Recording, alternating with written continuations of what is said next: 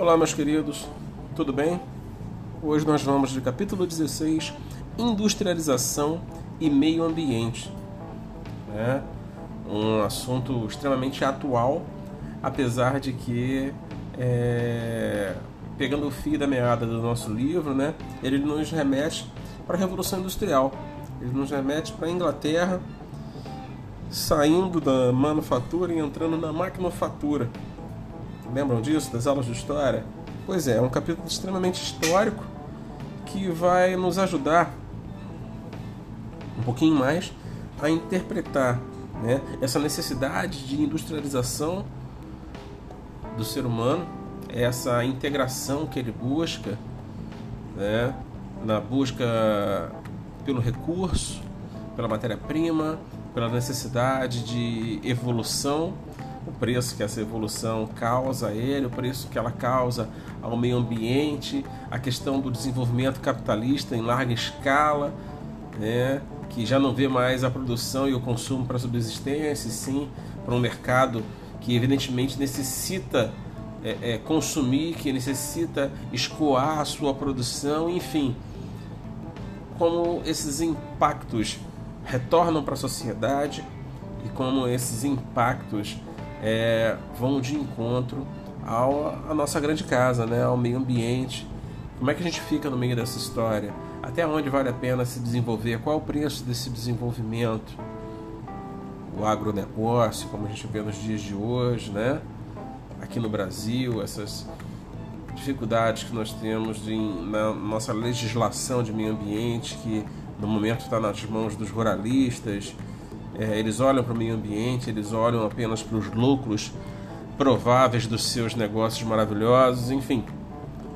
Vamos sacudir aí para procurar esses problemas. Vamos lá? Pegando a apostila, abrindo na página 276, capítulo 16: Industrialização e Meio Ambiente.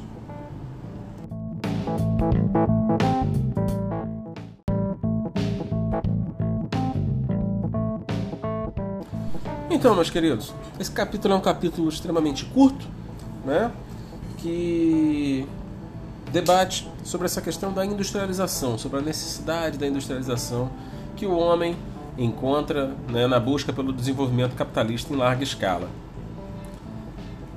Nesse ciclo, então, o próprio ato de consumir né, também se revela prejudicial ao meio ambiente. Basta a gente analisar aí o, o, uso dos combustíveis fósseis pelos veículos de transporte e a produção de lixo nas sociedades modernas, né? Tudo isso a gente vê como isso vai degradando o nosso meio ambiente, porque a gente só produz e não pensa no escoamento disso, como a gente vai se livrar disso, né? A poluição atmosférica e a atuação predatória dos seres humanos sobre a natureza tem afetado tanto a saúde das populações humanas e de animais quanto gerado prejuízo né, sobre as, os diferentes ecossistemas mundiais. Então a gente produz a qualquer preço. Desde a Revolução, da Revolução Francesa, não, né, gente? Da Revolução Inglesa, né, da Revolução Industrial e posteriormente da Francesa, onde também a França entra nesse mercado também que quer produzir, que quer combater os grandes negócios da Inglaterra e que a corrida imperialista do início do século XX, a necessidade da, do, do loteamento né, africano e asiático, a busca por matéria-prima, a necessidade de produção em grande escala, procurando mais mercado consumidor, isso melhorou em que a vida moderna, a vida contemporânea? Melhorou através dos avanços tecnológicos, né, das coisas que nós passamos a ter acesso para melhorar teoricamente a nossa qualidade de vida. Mas isso tem um preço muito alto a forma como a gente agride o meio ambiente. Então, a industrialização e o meio ambiente eles têm essa briga de longa data. Teve um período no século XIX que, por exemplo, a capital da Inglaterra, né, Londres, parecia que ficou de noite durante algumas semanas. As pessoas saírem na rua com lanternas, né, com aquelas lamparinas, a querosene, e não conseguiam enxergar mais de dois metros.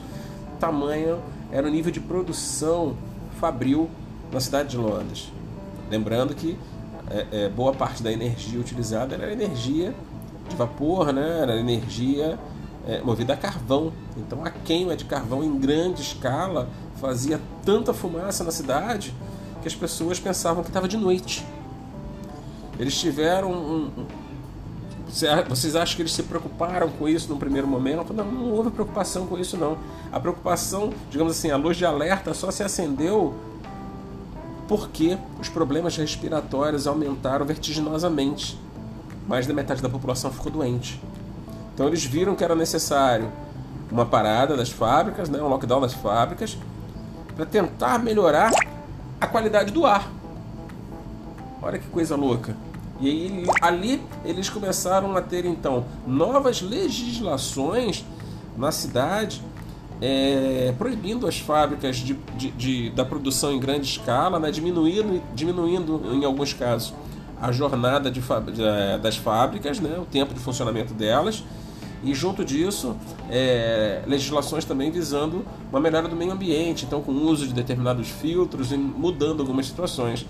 Se a gente poderia é, é, é, fazer uma comparação aos dias de hoje, aos protocolos é, dos grandes países, como o protocolo de Kyoto e por aí vai, é, para diminuir a poluição.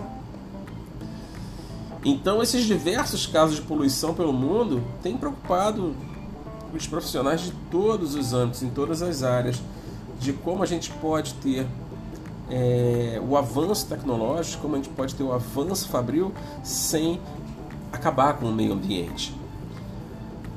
No Brasil, então, a gente tem o hábito né, de longa data do desmatamento. Ainda esses dias, estava passando agora, com esses casos das queimadas do Pantanal, na região amazônica e por aí vai, algumas regiões que os caras estavam fazendo ainda o, o desmatamento pelo correntão. Para quem não sabe o que é isso, o desmatamento pelo correntão, os caras pegam uma corrente mais grossa do que o nosso braço, colocam em um trator, assim com 300, 200 metros de corrente e amarram em outro trator. E esses dois tratores vêm andando paralelamente com a corrente esticada, derrubando todas as árvores, toda a vegetação que tem na região. Na seguida, em seguida, né, eles esperam um ou dois dias e vêm tacando fogo para não ter trabalho nem de limpar. O que, que acontece com isso? Você acaba com a mata nativa e é o primeiro passo para o processo de desertificação do solo, né? que você acaba com o solo ali também. Mas eles não estão preocupados com a floresta, eles estão preocupados com a área que eles vão ganhar a partir de então para poder explorar, inclusive como pasto, se for o caso. Né? E isso é o retrato de nós termos uma, uma política muito mais ruralista do que preocupada com o meio ambiente.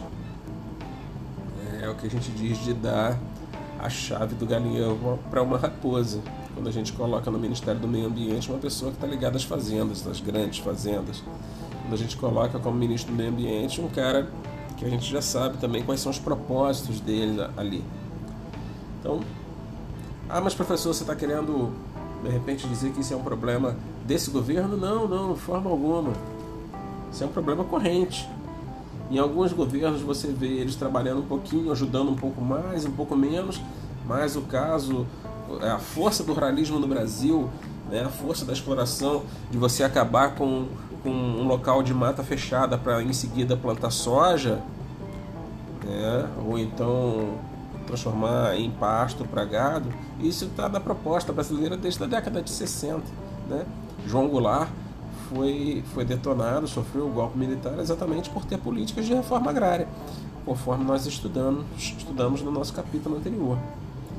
Então, essa exploração desordenada em busca do lucro, lucro, lucro, lucro e mais lucro desse novo mundo, seja no continente americano, seja no continente asiático, seja no continente africano, faz com que a sociedade pague um preço muito alto né? O industrialismo britânico permitiu um avanço tecnológico fantástico, permitiu a criação das linhas férreas, interligou boa parte do continente africano, interligou toda a Europa, mas tudo isso com um preço muito alto a um combustível no primeiro momento que era de carvão e posteriormente combustível fóssil. O nível de poluição que nós propagamos pelo mundo durante uma longa escala de tempo não vai ser recuperado fazendo um rodízio de automóveis hoje em dia. Melhora muito, sim, claro, mas não é recuperado do dia para a noite. O Brasil está caminhando quase que para trás com isso. É, são pouquíssimas situações que, por exemplo, nós trabalhamos com madeira de reflorestamento. É, agora que está entrando um pouquinho na moda com a questão relacionada à plantação de eucalipto para fazer lápis, fazer papel, é, lenha para fornos e por aí vai. O livro direciona a gente para ver um filme chamado Germinal, um filme francês de 1993, que apresenta a exploração dos trabalhadores franceses que eram submetidos a condições miseráveis de sobrevivência pela aristocracia burguesa. Com isso, os mineradores de uma cidade francesa realizam uma greve reivindicando seus direitos. E o Germinal mostra, então, de forma bem didática como isso funciona, para aqueles que têm possibilidade. Também vocês podem ver é, uma série que passou há pouco tempo, né, ficou disponível há pouco tempo, chamada Chernobyl, que também mostra essa questão da exploração do trabalho, independente de ser uma, uma série que retrata um acidente, um acidente nuclear de Chernobyl, é, para que o acidente fosse, digamos assim, apaziguado, eles utilizaram mineradores, né? A, a Rússia ela tem um, um número muito grande de minas de carvão mineral e ali você também vê qual era a situação de trabalho desses mineradores. E na América do Sul a gente tem várias situações aqui é, de exploração do meio ambiente, seja através de pela mineração, como os acidentes que nós tivemos no passado não muito distante de Brumadinho ou de Mariana, é, de uma empresa mineradora atualmente particular, né, antes ela era propriedade do Estado, e de como isso acaba com o meio ambiente e não tem a mínima fiscalização, ou a gente não vê essa fiscalização acontecendo de forma efetiva, de ponto a gente vê o meio ambiente poder respirar e voltar a ser o que ele era. O industrialismo ele está associado a uma emergência da sociedade industrializada, mas ninguém pensa que esse industrialismo pode acabar também com a sociedade se a gente não impor limites. Então, a revolução industrial, a forma como ela aconteceu foi necessária, mas a forma como ela tem que se adaptar nesse nosso novo mundo é que tem que ser visto e revisto rápido para que as próximas sociedades ainda tenham um meio ambiente plausível de sobreviver, de sobreviver esse caos todo que a gente está causando a ele ainda. Certo, pessoal? Então é um capítulo aí para vocês fazerem esse brainstorming, fazer uma autoanálise até de como vocês lidam com o meio ambiente, de como vocês consomem, se o consumo de vocês é necessário ou não, se é consciente ou não, e do que vocês estão pensando em deixar para os filhos e netos de vocês. Essa vai ser a matéria da prova, capítulo 16 e 17.